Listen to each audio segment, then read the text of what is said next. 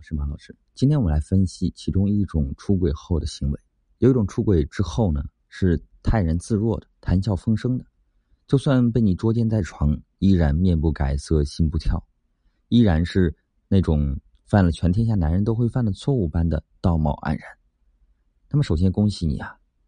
你的老公呢，如果不是大奸大恶之人，就是那种眼光万里长、胸襟百千丈的成功人士了。你慧眼识珠，万里挑一挑中这样的人啊，真是三生有幸啊！这种人的特点啊，就是极为的自私自恋。自私体现在呢，只要是能够满足他欲望的东西，他敢于冒着极大的风险去追求得到他们。在他们的内心深处啊，没有寡廉鲜耻，也没有道德底线，他们就是为了自己赤裸裸、活生生的欲望而活着。自恋体现在哪儿呢？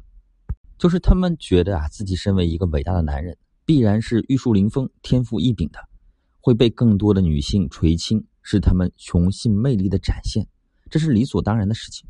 他们很享受这种貌似三妻四妾的荣耀，然后呢，极度的自私自利就会让他们拥有一副厚脸皮。平常人在意的仁义礼智信啊，你和他讲这些啊，他只是在内心呵呵两声。而如果你哭，你喊你闹也都没什么用啊，因为戳不痛他强大的内心啊，因为他们原本就不爱你，只是当时的你对他更有利罢了。所以别指望他们会怜香惜玉，他们只会觉得无比的厌烦，更不会接受你的建议了。对待这种人啊，你千万不能够心慈手软，要知道道高一尺，魔高一丈，你要抓住他们的软肋。这些人呢，多半在社会上呢已经混得人模狗样了。你只需要用名声将要挟，必然能够戳中他们的软肋了。毕竟啊，一个好名声、好人品的招牌，对他们的事业啊，肯定是有帮助的。所以，你与其虚弱的隐忍，不如啊，向他传达要毁他名声的信息，然后再表现出为他着想的态度，让他一边害怕你的报复呢，同时也掂量着你的忠心。然后呢，他就会必然有收敛了啊，必然心中盘算起利弊得失。是选择外面贪财好色的小三，还是选择忠心又贤惠的你呢？明智的他大多还是会迷途知返的，虽然不是良心发现，可是这时候呢，我们就不用太过计较了。这个时候呢，他如果能够回归家庭，你借机呢让他把财富的控制权交给你就好。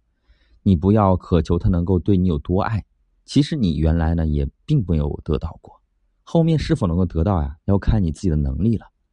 暂时没有爱的话，能够拥有财富呢，也是不错的嘛。至少出轨的资本缺失，必然会让他很难再动心思了。在这之后呢，你就会开启了你艰苦卓绝的改造他的思想灵魂之路了。如果你能够拥有足够的胆识、见识，还有足够的智慧，就像是那个寓言啊《一千零一夜》中的那个宰相之女一样了，靠着一千零一夜的故事，成功改造男人的身心灵。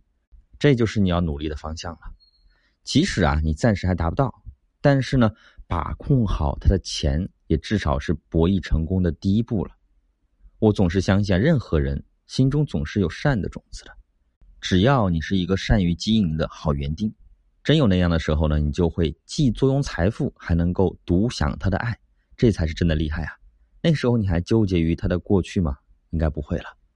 只是大部分的女性啊，其实做不到。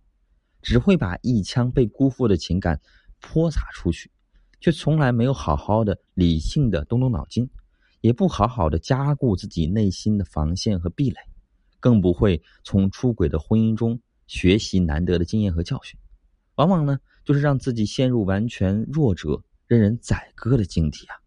我是金川老师，如果你正遭遇出轨的话，发私信给我，我来帮你。